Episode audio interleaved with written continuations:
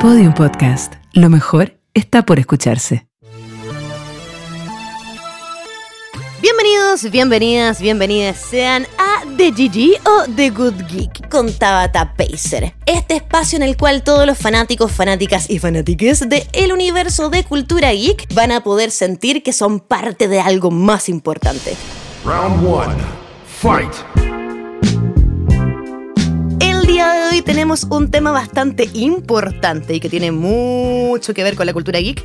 Y además tengo a dos invitadas, pero el día somos tres. Ah, hoy día somos tres. Dos invitadas a las que ya pudieron escuchar anteriormente, que son grandes amigas mías y que también son grandes fanáticas de este tremendo universo. Me refiero a Margarita Laruchan Olis. y a la Dani Pine. Hola, hola. ¿Cómo están, chiquillas? Bien, contenta de estar las tres juntas. Ah, no lo dije muy serio, pero después me tiré con la emoción. Laruchan es de pocas palabras. Ahí ¿ah? está. Bien. Bien, Gracias, Saludos. saludos. Lo Me paso voy. bacán. Iba a decir algo más. Después dije algo súper lindo y, nadie, y todos me ignoraron. Dije, feliz de estar las tres juntas, reunidas de- en algo. Es verdad. Como en los viejos Como en los tiempos. viejos tiempos. Oh. En algo comunicacional. A ver si alguien nos está escuchando aquí y diga, ah, queremos a las cabras juntas de nuevo, ¿te Vamos, imaginas? por favor. Let's go, por Vamos favor. que se puede. Oigan, chiquillas, entrando en materia, porque la gente quiere saber de qué queremos hablar el día de hoy. Bueno, obviamente ya leyeron la descripción, pero para quien no lo haya hecho, hoy vamos a hablar sobre el anime. La verdad es que el anime es algo que, como que, obvio, entra dentro de la cultura geek. Como que es algo que. eh, yo siento que los videojuegos y el anime fueron, fueron como la definición de la cultura geek. Después entra un montón de cosas. Tenemos libros, novelas, un montón de. cómics. de magia, también cómics, mangas. Pero siento que, bueno, los mangas ahí también metidos, siento que son como la base un poco de la estructura eh, de una persona que puede eh, sentirse como fanática de la cultura geek. Y yo siento que para la gente que quizás no nos está, que nos está escuchando y no cacha mucho, hay que explicarles qué es el anime. Porque típico que aparecen estos papás que dicen estos monos chinos, yo no entiendo nada. ¿Son chinos realmente? No. No. Primera explicación al respecto, el Primera anime pregunta, no. no es chino, no. Tiende a ser japonés. Ahora, sabemos que hay algunos animes, eh, sobre todo de grandes empresas, que se basan en manguas, que son coreanos o chinos. Claro, y hay, pero igual las producciones, los estudios y cada una de las Claro. personas, el doblaje, eh, el eh, idioma en el que se habla, todo finalmente termina siendo japonés. Entonces, Claro, en grueso el anime es animación japonesa y uno Eso. entiende como el término si uno tuviese que definir el Exacto. qué es el anime, animación japonesa eh, a grueso modo, en verdad. Exacto. Claro. Hay, hay animaciones con estilo anime que no son japonesas, Claro. por lo tanto no entran Como Avatar, de- por ejemplo. Como Avatar, Ujú. como la espía sin límites. Tal Ah, cual. antiguo. Uy, la Pero me, me le cayó el carnet. Pero claro, pues en estricto rigor no son anime. No. Sino que son animaciones con estilo de, de animación japonesa. Si al final algo importante que pasa con el anime es, y para la gente ahí, eh, lo mismo que pasa con el champán. Tienen definición de origen. De dónde Claro, viene el anime Exacto. es de donde finalmente se entiende que lo es. Uno se debería referir como espumante. Ah, tal cual, Ah. porque el champán viene de, De champán, Fran- Francia. Exacto. ¿Cachai? La, la. El resto el sparkling nomás, lo que tomábamos Claro, nosotros aquí claramente. Bueno, obviamente dentro del anime existen un montón de subgéneros porque sabemos que anime es animación japonesa, pero en base a estas mismas animaciones japonesas o mangas que son en su formato escrito, así como a lo cómic, también existen videojuegos, existen dip- diferentes spin-offs, por ejemplo, eh, otra área importante del anime son los OAS, Ajá. que la gente de repente no entiende, pero eh, esto es lo ¿Qué mismo que el anime. Bueno, hay una gran diferencia. El anime se basa en un manga normalmente. Hay La algunos- mayoría. Eso. Hay algunos animes que simplemente aparecen, como que alguien los creó, aparece un estudio de animación y lo hacen. La gran mayoría son especializados veniendo de un manga, que es parte de una creación, de un mangaka, que es la persona que se dedica a... eh, tanto dibujarlo como pensarlo, y en base a esto mismo después se, eh, se crean un montón de otras cosas. Por ejemplo, videojuegos, algo que nosotros ya sabemos que existe en relación a un montón de cosas, pero videojuegos de anime es algo que eh, últimamente se está haciendo harto. Y en relación a los OVAs pasa eso, como que hay siempre especiales eh, que terminan siendo por alguna razón siempre de verano, que yo no entiendo por qué. Estos especiales de verano que no tienen un manga como definido por detrás, sino que en base a las experiencias y a lo que a la gente le ha gustado lo que se lleva del anime, se hacen estos capítulos especiales. Claro, especiales para televisión. Finalmente así se definen como los OAS que son capítulos especiales para la televisión y generalmente te cuentan como una historia más corta, que tiene un principio, un fin y que un poco aporta en muchas ocasiones al mismo anime, a la misma historia. Pero en general son como historias cortas. O eso es lo que uno. O muchas veces, como pasa, no sé, po, el tremendo OVA de Samurai X, donde te explica un Oh, poco verdad. cómo comienza la historia de Kenshin. Entonces, claro, te dan un poco de contexto por sobre la serie y el manga muchas veces. Claro. Lo que pasa es que yo siento que también deben haber muchas cosas que van saliendo un poco en el tintero. O sea, eh, para mí los OVAs siempre vienen de parte de eso. Es como un fanservice. Es algo que normalmente está solo hecho para los fans. Como que típico que tú en algún momento pensaste que X personaje con X personaje iban a terminar juntos. No pasó. Pa, sale un OVA donde justo un día así en el festival de las luces, no sé qué, se dan un besito. Claro, Ah. que, que a veces no son canónicos, pues entonces, Claro. no- como el anime se basa en el manga, el OVA no siempre se basa como en una historia que creó el autor original del manga. Puede Claro. ser como una fantasía, como decís tú. o- Incluso hay OVAs donde están como en otro eh, contexto. Por ejemplo, están estos los OVAs como de Isekai, donde se juntan todos los Isekai.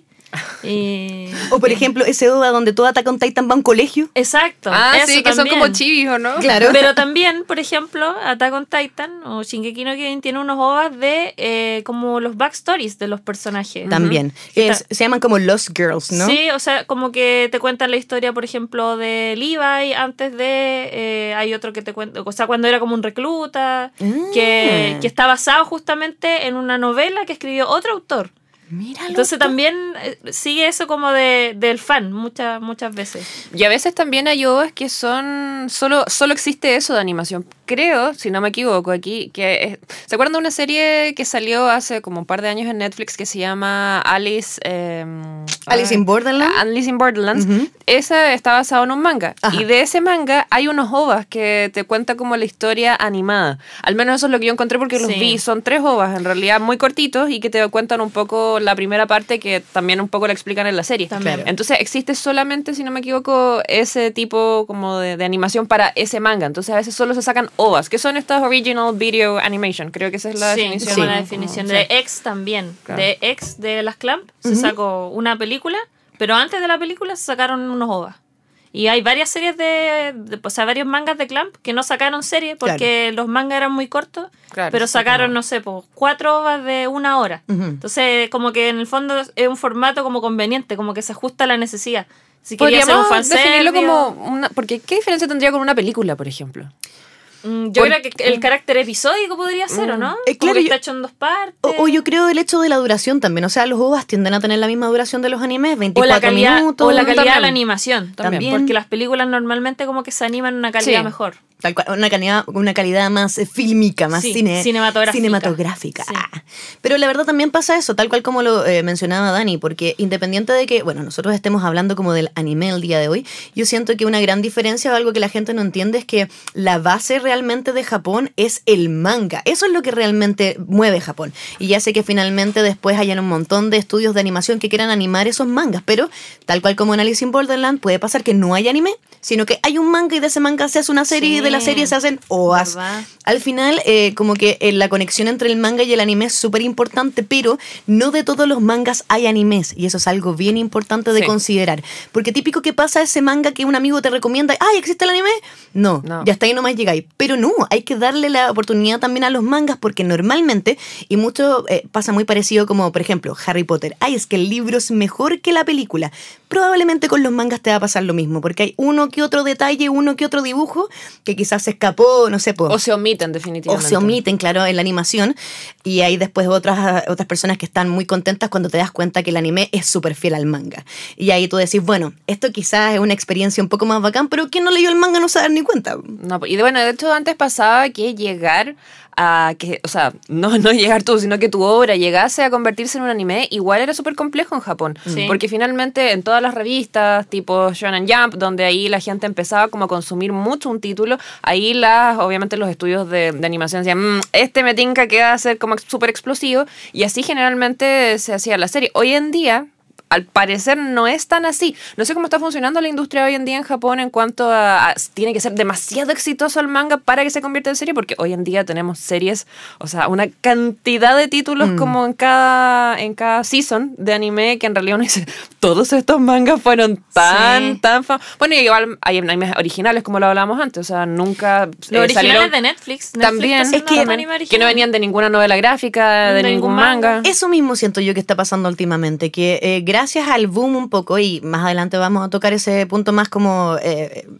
en su totalidad, pero yo creo que gracias al boom que ha tenido el anime últimamente, hay un montón de otras empresas que no se dedicaban a hacer estas animaciones que empezaron a querer hacerlas, como por ejemplo Netflix, por otro lado tenemos empresas de distribución como Crunchyroll, Funimation, que también están haciendo eh, sus propios animes, que claramente ayudan a diferentes mangakas más pequeños o quizás incluso, como estábamos hablando, gente que hace manguas en Webtoon, en estas páginas que son un poco más para que puedan compartir su arte, que han llegado a ser grandes animes dentro de Crunchyroll, por ejemplo. Yo me acuerdo de haber visto em, High School of Gods, ¿se llama? Ah, sí, sí, sí. Sí. sí. Que un manga. venía de un es un manga, manga. venía de un manga y la verdad es que la animación que se pegó Crunchyroll es increíble para ese anime entonces ahí tú te das cuenta que a medida Buena que animación, un guion deficiente. Sí, totalmente. to- totalmente. Claramente el manga, mm, hay un- buena onda, pero No el anime sé, quedó yo, mucho yo- mejor. yo no sé si el manga eh, tenía un guion como tan light. Yo creo que tenía un guion mucho más heavy. Eh, y no. en el anime, cuando lo pasaron Lo a animación, lo suavizaron infinito porque tú no entendías cómo el desarrollo de personaje era así como, ¿aló? ¿Qué ¿Sabe- está pasando? ¿Sabéis que Daniela? Lamentablemente no. Leí el manga y es lo mismo. Es lo mismo. Sí, Ah, sí, sí. Pero es que se entiende. Sí. Imagínate que tú de repente tenías una idea, tenías un personaje, armáis una historia, la O sea, es internet. entretenido, pero tampoco era así como, ¡ah, es una tremenda obra de arte! Si al final la gracia era La el animación, trasfondo. Sí, la animación Y estaba buena. animación. No, y el, el trasfondo a mí igual me gustó cuando ya va llegando a los últimos capítulos se empieza a poner interesante. Pero claro, imagínate, o sea, vuelvo a decirlo, imagínate tú eres una persona X, se te ocurre un diseño, haces un personaje, una historia así como, ah, bueno, tiene un poco de piel, lo subí a internet, pa, de repente se quiere hacer anime. La verdad que igual debe ser Igual como loco. complejo, igual loco, igual súper loco. Oye, ya que le explicamos un poquitito a la gente, eh, a grandes rasgos y en muchas áreas, qué significa el anime y todos sus derivados, quiero preguntarles sobre sus comienzos. Porque todos empezamos por alguna parte a generar estas raíces hacia arriba en las que finalmente nos dimos cuenta que el anime nos gustaba mucho. ¿Cómo partiste tú, Laru? Yo probablemente tengo lo- de los inicios más prematuros en el anime. Yo- siempre lo cuento. Mi mamá es fanática del anime, o era muy, fanático es muy fanática del anime. Ella siempre me cuenta que cuando ella estaba embarazada veía mucho Lady Oscar. Y es fanática de Lady Oscar, Oscar. hasta el día de hoy. Carnet en el menos Carnet, cinco. sí. Mi mamá muy fanática de Lady Oscar y bueno, también de Robotech, que es un, un anime, digamos, Bien clásico. si bien clásico, eh, americanizado sí, porque no, es, no es como realmente el original de Japón, pero bueno, eso podemos dejarlo para otro capítulo. Tal cual, un especial. Vamos Un a hacer especial de El otro día hablábamos con Fénix sobre eso. Es que es increíble lo que pasó con Sí. eso, sobre todo en Latinoamérica y Estados Unidos, Es como verdad. juntaron tres animes que no tenían juntaron tres animes y- Por eso están confusos. Y, y hicieron Nada que ver. Bueno, y entonces mi mamá consumía mucho anime. Entonces yo desde muy chica eh, me inicié con Heidi, Marco, Remy, que eran animes que mi mamá había visto cuando era joven y que después pasaron años después en la televisión eh, regional de Mm. donde yo vivía, que era Claro. Concepción. Entonces mi mamá muy, ella viendo los animes y yo muy así como, oh, ¿qué es esto? Y comencé a ver anime con ella, no recuerdo exactamente cuándo. Es casi como desde que tengo uso de razón. Los primeros animes que vi en mi vida fueron Remy, Marco y Heidi. Y de ahí en adelante todo lo demás, o sea, yo te digo, con mi mamá vimos Ranma y medio, la primera, la primera emisión que fue en Chile, la que venía sin censura, antes de que se dieran cuenta la Con- cantidad de, con boobies y todo el de aire. boobies y de Mm. Y de cachetines desnudos. y de desnudos. Uh. Esa primera versión me acuerdo que la vimos con mi mamá, eh, GS Mikami también y un montón, bueno, después Dragon Ball Sailor Moon Claro. y un montón más, pero mi, mi ingreso al anime es como muy, muy prematuro. Yo sin antes saber que eso era anime. O sea, Claro. para mí eran como dibujos animados nomás. Pero siempre los prefería por sobre eh, los cartoons. O sea, yo, ustedes saben, yo nunca vi mucho Cartoon Network, nunca vi mucho Nickelodeon, como que no cacho nada como de ese mundo, porque no tenía cable. Y en la televisión regional daban mucho como anime antiguo, Claro. básicamente, Festival de los Robots y esas cosas. lo que se podía comprar. Exacto. Sí, lo que se robaban del UCB en Eso realidad. mismo, que andan comprando anime. Lo que se robaban del, del pipiripao, esa es la verdad. Pero eso, eso fue mi inicio en el anime, así como muy, muy chica. Súper pequeña, pues. Sí. Qué rico tener de repente esa cercanía. O sea, es una experiencia bacán que compartiste con tu Es mamá. Yo lo bacán. encuentro increíble. Yo con mi mamá he visto mucho anime. Yo creo que los últimos que vimos juntas fue ya de adolescente, Mm. Gravitation, con mi Uh. mamá. Imagínate. Bueno, yo el otro día intenté, eh, le mostré Attack on Titans. Eh, vimos como 10 capítulos y creo que la siguió viendo en su casa. Pero yo, con mi mamá... Todavía no meto a mi mamá en Attack on Titan. ¿En Mi mamá como que se perdió después del anime, No. se metió como en la serie. No. Entonces No, como que la perdí. Mi mamá todo lo contrario, no le gustaba el anime y ahora que está más grande, ¡ay! como que la puedo introducir y le gusta, como que da poquito, pero con mi mamá las películas de terror. No, nosotros nos fuimos por otro lado, la verdad, Sí. cuando éramos chicas. Daniela, ¿cómo comenzaste tú? Bueno, bien similar a la Margarita, a la, a la Laura. A ¿Qué, qué- qué pasa con sus familias otaku? Pero es que aquí fue algo circunstancial eh, y es porque a mí muy, muy chica, o sea, te estoy hablando de fines de los 80, o sea, yo soy del 87, por lo tanto te estoy hablando 89, 90. Mi abuela y mi bisabuela me regalaron un televisor Uh. y que estaba en mi pieza. Ah, wow. Entonces me pasó que yo veía, yo siempre fui muy de consumir televisión toda la vida. Entonces, obviamente lo que daban en ese momento era anime en los canales que a los que la Laru su, su Se región robaban, le sí, robaban. claro. Ya yo lo mismo. veía aquí en Santiago. Entonces, de hecho, mi primer anime y lo mismo que era Laru, yo no tenía idea que eso era anime. Para mí eran dibujos animados, por ejemplo, Angel la niña de las flores. ¿Verdad? Ese fue el que me acuerdo conscientemente de haber visto porque además tenía como merch de ella. Una vez Eh. mi abuela me regaló como un set de belleza, la típica, así que venía una peinetita, Ah, un secador no. plástico, un espejo que no era espejo, que tenía el dibujo de Angel. espejos con papel Claro, aluminio. claro. El TV strip en ese espejo. Entonces, loco. estamos hablando de principios de los 90, donde además tener merch de anime ya era muy complicado. De hecho, no sé de dónde Posible. lo habrá sacado, pero sí me acuerdo haber estado sentada en mi pieza. O sea, tengo el recuerdo de estar sentada en mi pieza, viendo mi televisor,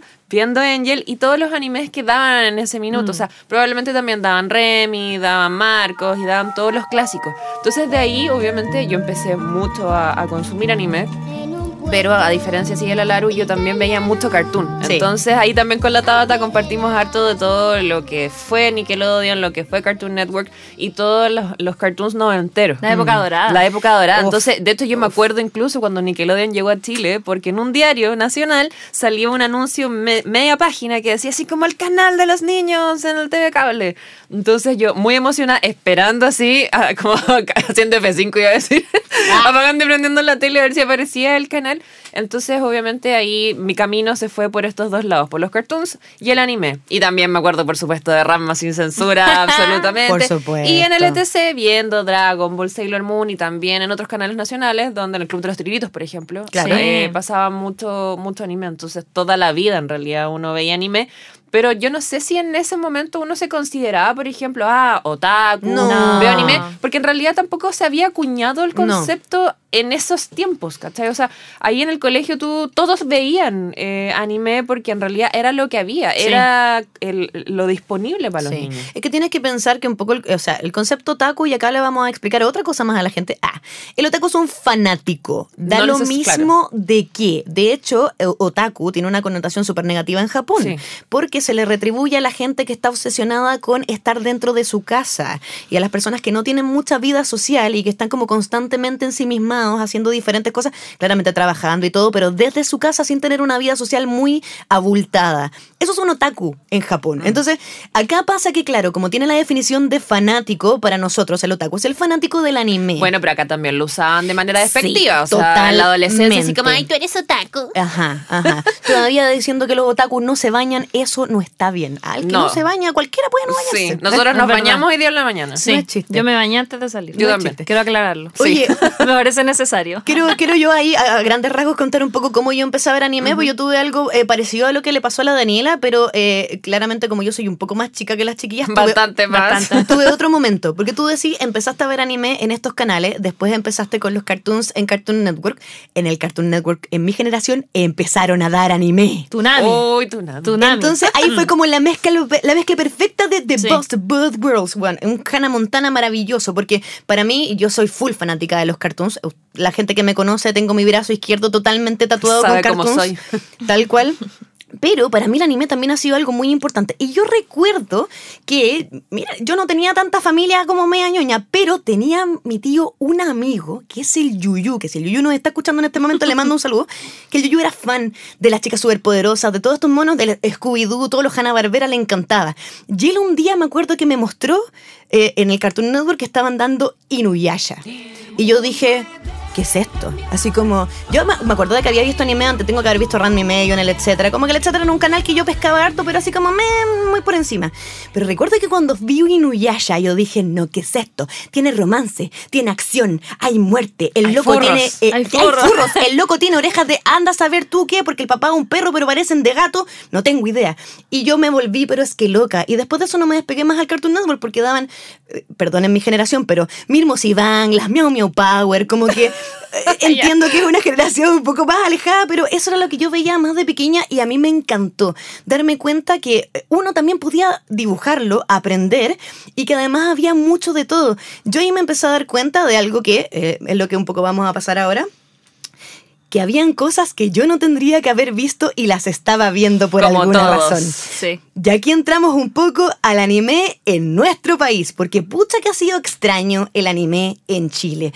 Eh, lleva bastante tiempo, hay mucha gente que puede decir de, de diferentes edades que han visto anime en nuestro país, pero pasaba un poco eh, lo que contaba la Laro hace un, hace un ratito, eh, esta situación con Robotech, que claro, no sé, pues, habían diferentes estudios, compraban diferentes animes, de repente querían hacerlo más largo, decían, no importa, todos estos son robots, juntémoslos todos, tres animes juntos en uno. Nadie entiende cómo. Después lo mismo, estar viendo Evangelion a tus nueve años a las 10 de la mañana en televisión abierta. Yo siento que la relación que ha tenido un poco Chile con el anime ha sido bien extraña. Ahora está un poco más consolidada y mejor, pero loco, los inicios fueron heavy. Bueno, también Sí. yo creo que es importante y algo que al principio tú hablabas de los géneros y también de la demografía del anime, porque generalmente se entiende o se malentiende que el anime es para niños. Claro. La animación, claro. Nunca ha sido así. Generalmente, la mayoría de los animes nunca fueron pensados para un público infantil, porque tienen temáticas que son claramente para adultos o mentes un poco más formadas. Entonces, si bien nosotros crecimos con Dragon Ball, Sailor Moon, Rama, po- Mikami, Conan, por nombrar algunos clásicos, en verdad muchas veces tocaban temas que hoy en día igual serían como, hey, ¿qué están viendo? En ese momento, o sea, estoy hablando de los años 90, Mm. los papás tampoco se fijaban, hasta, por ejemplo, que No siempre... tenían idea. O sea, siempre se habla de cuando, por ejemplo, sí algunas mamás se dieron cuenta, pero mucho antes, para la generación incluso anterior de nosotros, como, no sé si Ratavari o u otras series como más antiguas, como que habían desnudos. Y en, ay, ¿cómo se llama? Bueno, en, nadie me voy a acordar el nombre, pero en, en escenas, ¿cachai? Que habían como desnudos o violencia, entonces ahí Mm. la gente obviamente se atacó, si alguien quiere pensar en los niños. Claro. Y ahí ¿Verdad? empezaron, obviamente, el tema de las censuras, de fijarse un poco más que habían ciertos animes, por ejemplo, Evangelion a las 10 de la mañana. Sí. po. Imagínate No. estar viendo Evangelion a las 10 de la mañana, Shinji con una depresión absoluta. Soy yo. Todos me conocen así.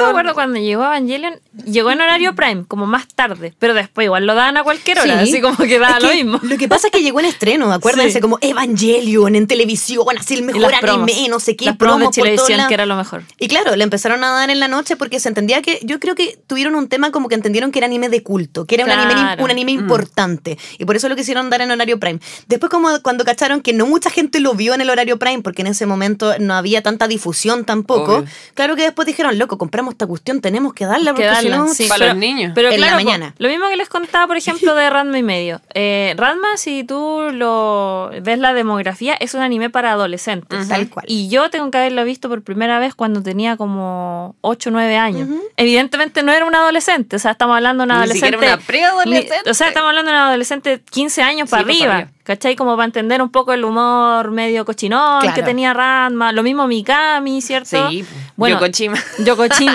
Dragon Ball, el funado máximo El Yokochima. funado máximo Yokochima. Eh, Dragon Ball también. Sailor Rochi. Moon también Sí. era un anime que era para chicas adolescentes. Sí. Si, si te vas como animes para niños, ya tienes Remy, Marco, incluso Cardcaptor Sakura, Doraemon. Doraemon. Esos son animes para niños. Ujú. Que nosotros vimos cuando niños, en efecto. Pero sí vimos muchos animes para adolescentes cuando éramos, no éramos evidentemente Y adolescentes. por lo tanto tampoco nos saltaban como las alarmas entre Claro. comillas de ciertas cosas que pasaban que hoy en día, no sé, yo que soy una gran fan de Ranma, yo como que lo veo de repente y digo así, pero ¿cómo nadie dijo algo sobre esta sí, escena? Yo me acuerdo, tengo que haber tenido como seis años cuando vi ese capítulo donde se murieron todas las Sailor Moon. Ay, cuando las atraviesan como las puntas como de hielo, yo Yo- casi me muero. Y yo así en mi casa como llorando. y- Spoiler alert. Sí, no. No, pero han pasado como 20 años. Han ya, pasado como- 20 años. Ahora salió la Crystal hace como 10 años y no pasa eso porque una, no es una escena canónica. Pero, pero claro, pues se mueren todas las Sailor y yo así 6 años mirando a mi mamá así como, ¿por qué se murieron? ¿Cachai? Lo más fuerte que había visto hasta, ese, hasta ese momento era... El dolor. No sé, era que Heidi era eh, huérfana. Como Claro. que eso era lo más terrible a lo que yo me había enfrentado. Que en una Marco tenía trama- que encontrar a su A mamá. su mamá, claro. Que Pero Angel no como- encontraba la flor. ¡Está en su patio! Sí, sí. Claro, pero ahora es como te mataron a todas tus amigas y, y- Serena cae como en una Sí, depresión po. profunda y es como, oh, pero qué fuerte. Y yo Qué viendo eso a los seis Creo años. que la Serena en esa escena como que cae de rodillas Sí, po, así, como que ve como tus dos amigas así están atravesadas Es por terrible. estas puntas y is así. the blood? es terrible, Oh. terrible. No, heavy. Y la verdad es que, bueno, con el tiempo finalmente empezó a haber un poco más de control, siento yo. Claro. Un poco más de control, porque entendiendo que hay ropa tendida, ah, hay todavía canales que están dando animes en emisión o algunos animes que eh, ya van avanzando un poco, que no son para niños en horario de niños. Yo entiendo que a la gente le gusta Attack on Titans, pero hay canales que los están dando de manera más masiva y yo, cuando supe que eso iba a pasar, me ataqué un poco. Porque se entiende, hay un montón de animes que están muy en la palestra. Por ejemplo, Kimetsu no Yaiba. Todos los niños quieren ver Kimetsu no Yaiba y los demonios y los Slayers y todo lo que queráis. Lo mismo pasa un poco con Attack on Titan. A toda la gente le gusta Attack on Titan. De hecho, yo tuve una muy mala relación con Attack on Titan por lo mismo, porque Hubo un boom acá en Chile cuando salió un poco Attack on Titan de que toda la gente quiso empezar a ver anime. Incluso eh, gente que quizás nos hizo, nos hizo bullying cuando nosotras éramos más pequeñas porque nos gustaba el anime. Claramente se entiende porque a todo el mundo le gusta. Es un increíble anime, pero tienen... eh, Pucha, tienen controles etarios. A mí eso, para mí eso es algo bien importante que tenemos que explicarle a la gente. Anime hay para todos, para todas y para todes. Porque a estas La alturas... demografía de la Pero la demografía es muy importante porque se entiende que eh, hay muchas cosas. Mira, yo voy a más allá de esto. Ni siquiera es por la violencia o porque hayan escenas eróticas o lo que sea. Para mí es por la integridad del anime y lo que realmente quiere contarte. O sea, tú puedes ver Evangelion con nueve años y no vas a quedar traumado. Y no Pero- vas a entender nada. pero no vas a entender nada, ese es el tema. Y para mí, eh, Attack on Titan tiene algo bastante parecido. Que claro, vas a entender que entretenido los titanes comiéndose a la gente, no sé, sangre, sangre, bla, bla, bla. Pero el trasfondo que tiene la historia es tan importante que la verdad solo una mente un poco más desarrollada la va a entender.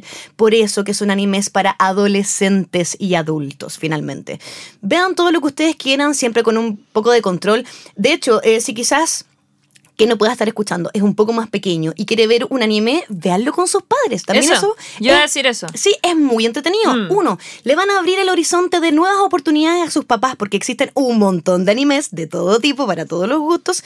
Y además, si no llegas a entender alguna que otra cosa, puedes preguntarle a tus padres y así también ellos van a entender qué es lo que estás viendo tú. Yo encuentro que es un círculo vicioso bacán. Sí, Eh, ver este tipo de verdad. animaciones junto con nuestros padres. Eh, yo todavía lo hago, a mis casi 30 años, porque ins- y siento que además es una forma de ampliar las cabezas porque los japoneses tienen tantas formas de ver la vida, tantas, y normalmente algo de eso te quieren dejar. Aunque veas un anime súper burdo, algo de su cultura o de su forma de pensar te va a querer dejar que quizás te pueda ayudar, anda a saber cómo. Sí, es verdad. Yo, yo, por ejemplo, tengo una prima que nunca estuvo muy metida en lo del anime, la verdad, cuando éramos chicas. Al contrario, como que me decía, ah, son monos chinos que veis tú, qué sé yo.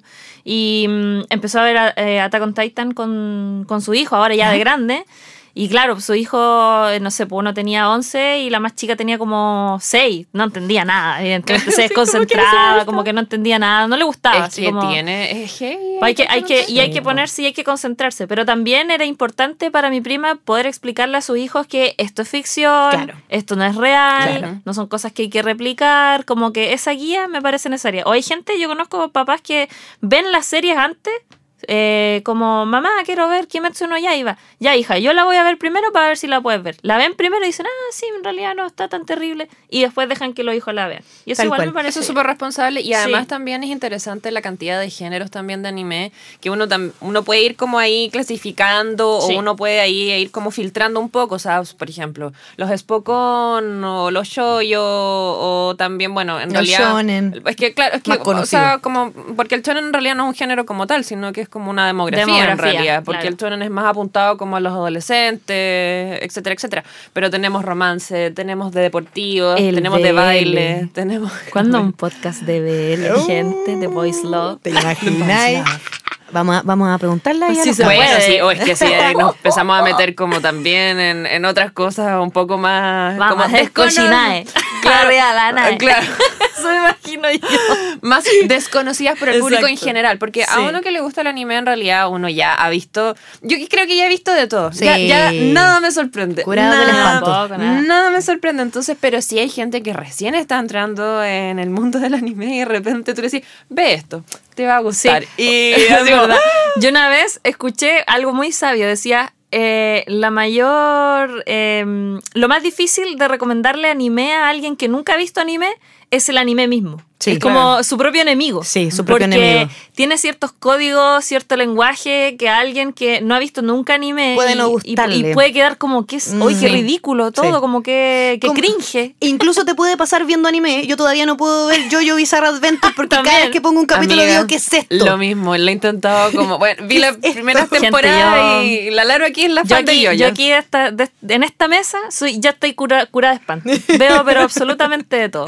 De no, hasta lo más eh, ridículo. Yo creo que es, con, el único anime con el que me ha pasado eso, por eso que siempre lo intento. Y algún día lo voy a terminar de ver, porque no me puede ganar. Por favor. Pero siempre les he dicho, el día que jubilemos vamos a poder ver todos esos, animes que nunca terminamos de ver. Yo, por ejemplo, estoy guardando para mi jubilación One Piece. Cacho. Uh, entonces voy a tener como... Cuando tenga tres sí, con la largo, con la largo lo conversamos. En el, entonces, asilo. Asilo vamos, a, ver One Piece desde el capítulo cero, porque ya para esa altura probablemente tengamos unos 3.000 capítulos. Eso mismo, ya. Entonces, y vamos a tener tanto tiempo libre que en verdad... Acuérdense que dijo que terminaba el 2024, así que no nah, no le creo nada. No Oigan, lo que sí yo quiero recomendarle a la gente que nos pueda estar escuchando en este momento y para que pasemos al siguiente tema es que hagan eso que acaban de mencionar las chiquillas. Si usted tiene un hijo, una hija, un hija que le guste el anime, véalo y después vea si se lo recomienda, porque Kimetsu no Yaiba, por ejemplo, tiene espadas, hay muertes, todo lo que queráis, pero el trasfondo de la historia es tan importante que si alguien se lo explica a un niño bien, yo encuentro que puede ser un súper buen anime, un anime bonito. precioso. Entonces, de repente no se limiten a, ah, es que hay espadas y uh,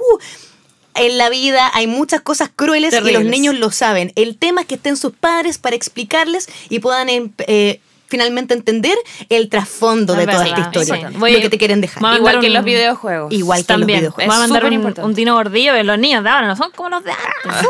Están más despiertos los niños de ahora. Tal cual. ¿Verdad? Oigan, y pasando a eso mismo y el despertar y todo lo que quieras, hay un tema que para mí es súper importante últimamente, que es la importancia social que tiene el anime. ¿A qué me refiero con esto? La cantidad de memes, la cantidad de situaciones, por ejemplo, para el 18 de octubre, te falta odio, cuántos memes empezaron a salir de los Uchiha, de Naruto, de un montón de animes que realmente tomaron un poco esta forma que tuvo la gente de demostrar su descontento, que se mantuvo en el tiempo y, además de esto, empezó a haber como una corriente en la cultura de la música en la que también empezaron a interiorizarse con el anime. O sea, tenemos al Bad Bunny hablando de Itachi.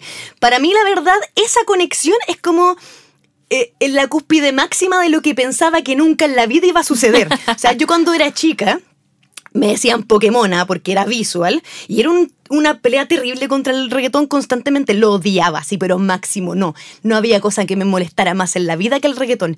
Y ahora tengo el Bad Bunny cantándome eso. La verdad a mí me sorprende. Yo quedé Está así como... la tabata. ¿Qué es esto? ¿Qué está pasando? Lo que pasa Pero es que hay que entender genial. que el anime a medida, obviamente, bueno, el anime en Japón ya es otra cosa. Creo que estaríamos otro capítulo más hablando de la importancia de los personajes en anime y cómo, por ejemplo, Goku te vende seguros así como en Japón porque son personajes icónicos. Allá en realidad no hay estrellas de Hollywood, hay estrellas de anime. anime. Y así es. Y también eso se ha trasladado a Chile. Chile consume muchísimo anime. Creo que Mucho. en Latinoamérica Es Chile el país que más consume Exacto. anime. Consume muchísimo anime, por lo tanto, son muy importantes los personajes, los mensajes y lo que tú decías, o sea, el trasfondo de muchos animes es algo que ha marcado mucho la cultura popular y Mm. también en específico lo que vimos en la revuelta social en octubre del 2019. Todo el mundo un poco se abanderó con ciertos personajes, un poco con, como con el trasfondo del personaje, como un poco agarrando también ciertas frases, lo mismo que en la música, que tú, sí. tú, Laru, contabas de unos traperos también. Hay unos traperos chilenos, yo les contaba a los chiquis, no me acuerdo ahora cómo se llaman. Pero hay varios que son como su- sus canciones están llenas de referencias de anime, básicamente. Y esto es de antes, yo me acuerdo el recuerdo. El que- Dragon Ball Rap. eh, del Dragon Ball Rap. Pero justo iba a hablar de La Dragon Ball. de. ¿Se acuerdan cuando éramos chicas y, por ejemplo, habían imágenes de Goku o de Gohan con la polera de la U o del Colo?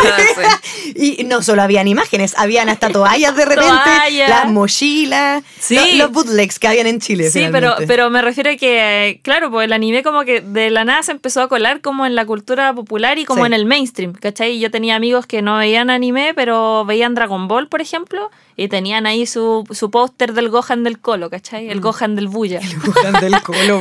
Entonces, y de ahí como que saltamos, claro, durante todo este tiempo, en el, en el estallido social, que mucha gente que, que le gusta el anime, que, que la gente de afuera puede percibir como que gente que en realidad no le interesa lo que pasa o que está muy encerrada, se demostró todo lo contrario. Tal cual. Mucha gente iba, por ejemplo, a marchar para el 18 de octubre con cosplay, Ajá. disfrazada, con capa. Y el Inosuke de Kimetsu no Yaiba se transformó en un ícono de la revuelta social por su, por su carácter. Porque Claro. era una serie que estaba en emisión en ese momento y el personaje era muy choro, po. Y era como que no Eh, le importaba nada. El Inosuke, el perfecto chileno. El perfecto El chileno, perfecto básicamente. chileno. Y, y tanto fue así que porque empezaron a hacer eh, carteles, pancartas, un montón de cosas y la noticia llegó a Japón. Sí. Y en Japón no entendían nada. Nada. ¿Por qué no? Personajes están allá. Exacto, y tuvieron que averiguar así como, oye, resulta que hay una revuelta social, tuvieron que ponerse en contexto Claro. y decir como, oye, no, es que además es como un revolucionario en Chile, así como uno más, una persona que Bueno, está marchando. yo siento que por eso también fue tan importante cuando finalmente el primer ministro se juntó con el presidente Boric la última vez Es y verdad. hubo Le ese regaló intercambio. Le regaló un Squirtle, le regaló una Pokébola, como que claramente el primer ministro entendió que para Chile eh, el anime es muy importante y nuestro presidente también a jugar Exacto. es abiertamente otaku. Entonces, la verdad es Es que verdad. qué mejor que haber entendido lo que estaba pasando, el cambio finalmente de presidente y esta junta en la que ellos dos pudieron con- compartir finalmente y entender la conexión que ahora realmente tenemos con Japón. Y como decía Es la Dani, o sea, para Japón el anime es muy importante. Muy. Entonces, much- que mucha gente decía como, ay, pero ¿cómo le regalan un juguete, un peluche de juguete? Uy, esta gente. No es un- para Japón no, es No. simplemente un peluche de juguete, o sea, Loco, es es como- Pokémon, es- son sus embajadores en el mundo. Exacto, Pokémon incluso se han nombrado algunos Pokémon como, no sé si embajadores o alcaldes así como... Como eh, hijo ilustre. hijo ilustre, que le dieron las llaves, porque Pokémon, o sea, es tan importante, Es muy importante. dentro de la cultura japonesa que tú en cualquier parte de Tokio o de Japón, bueno, yo que en realidad no estuve en tantas ciudades, pero te fijabas incluso en las alcantarillas, En por ejemplo, sí. todos lados había una referencia. En el metro, que siempre cuento, sí, había un Goku. O sea, es como Goku te dice, por favor, cuídate. Sí. Así de importancia es. Eh, el, o sea, El así importantes son los personajes icónicos, como, bueno, Goku también es como hijo ilustre de Japón. po. Serena, eh, Goku. Bueno, también. eh, Hatsune. Gundam. la Hatsune Miku, por otro lado, hay, hay autos. Y me acuerdo que no, no recuerdo cuál era la marca, creo que Nissan, pero sacaron una línea de autos que la voz del auto es la voz de Hatsune Miku. Mm. Y ella te habla. Como cuando tú quieres hablarle al auto, ella te responde. Y el comercial obviamente sale con ella y ella como que se entra al auto y tienes que entender que tú tienes tu Hatsune Miku dentro del auto. Es increíble finalmente lo importante que es y es importante para el resto del mundo entender esto. Porque fue terrible para mí un poco leer eso cuando la gente decía, ah, que le regaló un peluche, ah, qué tontera. Qué tontera, es porque Ustedes- lo ve como un niño. Ustedes quedan como incultos, cabros. Sí, fue súper sí. terrible Sí. ver una cantidad de comentarios tan ignorantes, porque de hecho el embajador japonés tenía muy claro lo que estaba haciendo y de Obvio. que ninguna forma estaba tratándolo como de manera infantil, como que si fuera un niño. No. Es la importancia que... es un símbolo de respeto. Exacto, es un símbolo Es- para ellos. Es como que nosotros le estuviéramos pasando un pedazo de cobre. Básicamente. Básicamente. La Villa Azul, la como, La típica. la- el cóndor de la Villa Azul, y gracias. Oigan, un indio chiquillas. pícaro. un indio pícaro, claro. Bueno, eh, no Está vamos a entrar en detalles de cosas que han regalado otros presidentes, la Es verdad, que es como que verdad, qué. sí, sí, pa' qué. Oigan, hablando un poco de esto mismo, hay un título para mí que es importante, que es La liberación otaku. Ah, ¿a qué vamos con esto? Hemos conversado un poco de todo lo que significó el anime para nosotras a lo largo de nuestra vida. Hablé yo en algún momento de que también había gente cuando nosotras éramos pequeñas que no entendían este concepto, no entendían que nosotros éramos fanáticos, había bullying de por medio antes de que supiéramos que existía el bullying. Eh, y la verdad fue bien terrible eh, sentirse como acorralado y fuera de lugar cuando había tanta gente que le gustaba lo mismo. Y siento que ahora, con todo este revuelto y con el hecho de que ya estamos como más aceptando que el anime es algo importante para Japón y es importante para el resto del mundo, nos hemos liberado de una forma increíble. Ahora, todos quieren ser otaku. O más que ser otaku, a todos por lo menos les gusta uno o dos animes, tienen uno o dos personajes ahí como eh, en, en su cabeza, piensan en él, tienen cosas de esos personajes, porque ahora podemos encontrar merchandising por Sí, todos lados. de diferentes personajes, hay accesibilidad a productos incluso japoneses que podemos conseguir con diferentes tiendas, entonces la verdad es que yo siento que estamos como en el apogeo otaku. Es el momento en el cual eh, el que estábamos esperando cuando Viviendo éramos el pequeños. sueño. Viviendo el Viviendo Ya, sueño. pero Bueno. igual hay gente, eh, es que me pasa también con el tema de la música, con el tema de los También. videojuegos, con el tema del anime, que sin duda hay dos como facciones. Gente como nosotras que en realidad, qué bacán que a todo el mundo le guste y compartamos bueno, sí. gustos, porque en realidad, qué egoísta es así como yo veía anime desde chica, así que tú no puedes decirte otaku ni ver anime porque tú empezaste de grande. Encuentro que eso es sumamente egoísta y es una tontera, Mm. o sea, es una estupidez. Pero hay gente que también piensa eso. O sea, hay gente que es como, ay, es que ahora todos se dicen otaku. O sea, ya a todos les gustan los videojuegos. Ahora que- todos les gusta. Entonces, como, amigo, tranquilícese. ¿Qué le importa? ¿Sin qué te afecta? Yo siempre he dicho, o sea, entre más gente. Entre más personas les guste, obviamente, el tema, obviamente tratándolo con respeto, cero burla, ¿cachai? Al respecto, para nosotros es más positivo. O sea, ¿Cuándo íbamos a pensar que una tienda de retail chilena iba a tener sus propias poleras licenciadas con los animes más populares? Que íbamos a poder encontrar en las mismas tiendas figuras de anime. O sea, eso cuando uno era chico era muy raro. Yo me acuerdo en los 90 o fines de los 90 que si un retail, por ejemplo, como Sakura, en esos momentos era muy, muy popular, Sí. trajo todo el merch. Y yo Mm. tengo ahí Sailor el Moon Quero, también, también Sailor Moon. Oye, yo me compré las cartas Clow en un supermercado. Sí, pues yo tengo todavía, todavía tengo las cartas Clow, las originales, porque ahora son las que salieron como segundas y eran, eran, eh, eran tan bonitas. Pero en ese momento era así como no puedo creer que haya merch del anime que yo estoy viendo. Y hoy en día es muy bacán para todos los chicos y chicas que ven anime, que pueden sentirse representados, se sienten como abrazados por, eh, por bueno, este comercio, el Sí, capitalismo. Pero de todas maneras. Pero loco, podés ir al colegio con la, po- Con la mochila. mochila de Kimetsu no Es Yaiba, verdad. ¿cachai? Nosotros con suerte teníamos chapitas más falsas, unas Sí, los parches que los cosías fake. con hilo, y eso era todo lo taco que tenía ahí como las que... poleras estampadas en patronato, Claro. con suerte. No, y ahora hay adultos. O sea, como que los que éramos chicos crecimos y somos adultos. Y yo recuerdo cuando yo era chica y me gustaba el anime y habían adultos que les gustaba el anime, mi mamá era como, no te acerques a ellos, son Sí, raros. son raros. Y es como, mamá, a ti también te gusta el anime, No. sí, pero no como ellos. y ahora ya no es así, po, ¿cachai? Ahora es como que somos adultos, que hacemos nuestra vida normal. No digo que la- los adultos que les gustara el anime antes eran raros. No, Solo que la, la sociedad los malentendía. Tal cual. Y ahora no. Ahora la sociedad no nos malentiende tanto. Igual nos falta la gente en Twitter Sí. que dice como, ay, qué ridículo, la gente que tiene 30 años se compra mono. Ay, mío. Me siento afectada cada vez que leo esas cosas y yo Mira, sí, es te que, odio. Te odio ser humano de Twitter. Es es tan fácil como que nadie te está criticando por tener 45 zapatos en tu closet o 35 Exacto. carteras o 26 relojes o 7 corbatas. Cada quien elige su veneno. Es cosa tuya. Y lo mismo, por ejemplo, eh, loco, por tomar más agua no eres más fan del agua. No por ver más anime eres, más, fan, del anime. Ah, porque también dentro de los fans del anime así. ¿te leíste el manga? Porque si no te leíste el manga, ¿Verdad? entonces no te puedes llamar Nosotras fan. que trabajamos en esto y es como, a ver, muéstrame tu licencia de, de anime. otaku. ¿Cuántos? Nómbrame tres personas. es como, ¿what? Ay, Dios mío, Tres Jesús. personas de 10 y se cae distintos. Claro, así como, ah, ah, Que no. se llamen igual, hay que Claro. hagan lo mismo. Y que- bueno, Pero no todos. sean... claro. Sí, ahora es maravilloso. Ah. Yo pienso en los niños ahora en el colegio y me da una como una calidez en el corazón. Siempre a veces voy en el auto y veo, el otro día vi un niño que mm, venía saliendo del colegio, pero venía con su uniforme y encima venía con su capita como su kimono de Tanjiro. No. Un niño de 8 o 9 Lo años y qué hermosura. Qué lindo. Qué hermosura más grande como poder ver eso. O niños con las capas de Akatsuki. Sí. Un anime que salió hace. Cuando yo tenía 15 años estaba saliendo Naruto. Naruto ya es medio viejo. es medio viejito.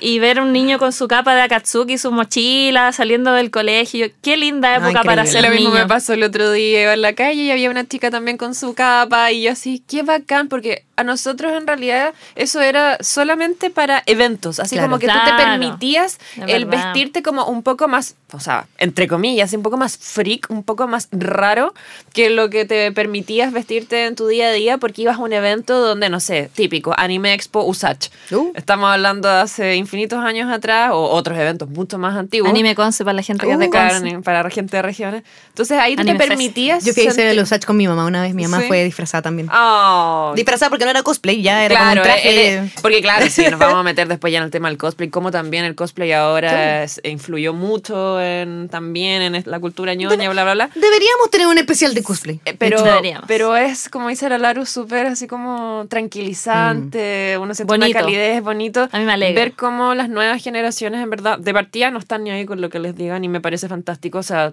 siempre así, respeten a sus mamás, por favor. Obvio. Respétenla.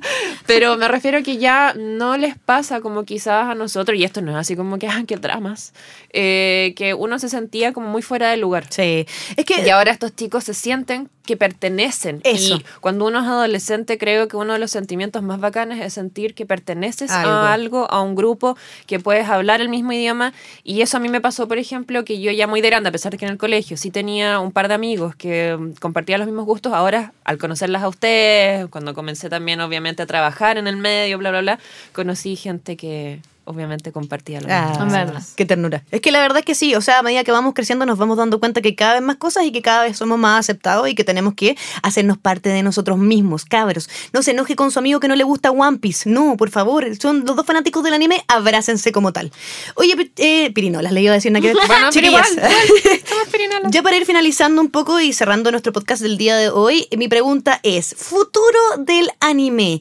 Y aquí quiero, eh, muy reducidamente, pero ya no nos queda mucho tiempo, entrar en un horizonte que es medio complejo. Ah, porque sabemos que el anime ha exteriorizado para un montón de otros lugares. A mí me tiene muy contenta, pero a la vez me da miedo, porque hay tantas cosas, por ejemplo, en realidad virtual, hechas para adultos, que tienen que ver con el anime, que yo digo, ¿y para dónde se va a venir esto después, loco? Pero también por el otro lado digo que bueno, porque ya sabemos que en Japón hay un montón de tecnología genial que en algún momento podría llegar a nuestro horizonte y que también nos haría sentirnos un poco más acompañados del mundo otaku. ¿Ustedes sienten que finalmente el anime viene como con un buen futuro? Yo creo que esa, Sí. esa es la pregunta Sí. que también la gente nos puede responder en las redes sociales. ¿Viene con un buen futuro? Sí, yo me subo a todo. A A, todo. lo que venga. A la todo. animeta. A la, a, a la ami- animeta. Animeta. No, me subo a todo. O sea, como que si sigue siendo igual de popular y, y- bueno, desde siempre existió entretenimiento para adultos del anime, pero si ahora es más inmersivo con la realidad virtual, está bien. Sí, como que el anime en el fondo se ha tomado los espacios más impensados, Sí. la verdad. Pero sí, me parece excelente y creo que al anime le queda mucho futuro. Mm, Sí, ah, concuerdo con la Luchan y yo creo que como lo comentamos fuera aquí de, de, de transmisión, eh, uno tiene que fijarse en lo que está pasando en Japón hoy en día y para nosotros ese va a ser el futuro. Japón, y eso no es que lo estoy inventando yo, o sea, son al menos 10 o 12 años de adelanto tecnológico, cultural, etcétera, etcétera. Ellos van como al menos unos 12 años Sí. más adelantados que nosotros, por lo tanto, ese es el futuro para nosotros. Claro. Para ellos, no sé qué se vendrá. Yo fui hace, hace, como seis años, había tele 8K, todavía no llega a Chile. Esa es la definición completa de lo que significa Japón. Chiquillas, muchas gracias por haber venido el día de hoy. Muchas gracias, Laru. Muchas gracias, Dani. Estuvo bueno. Todo bueno, todo bueno el cumpleaños. Bueno. Muchas gracias a toda la gente que nos puede haber estado escuchando. Esperamos haber resuelto algunas de sus dudas. Esperamos que su relación con el anime sea mucho mejor de ahora en adelante, en caso de que no lo sea desde ya. Y si tiene algún hijo, hija o hija que quiera ver algún anime, acompáñele para que usted disfrute también de este tremendo universo. Muchas, pero muchas gracias a todos los que nos estén escuchando. Espero que tengas un buen día, una buena tarde, una buena noche, dependiendo del horario. Y nosotros nos escuchamos en un nuevo podcast. Mi nombre es Tabata Pacer y esto fue The Good Geek.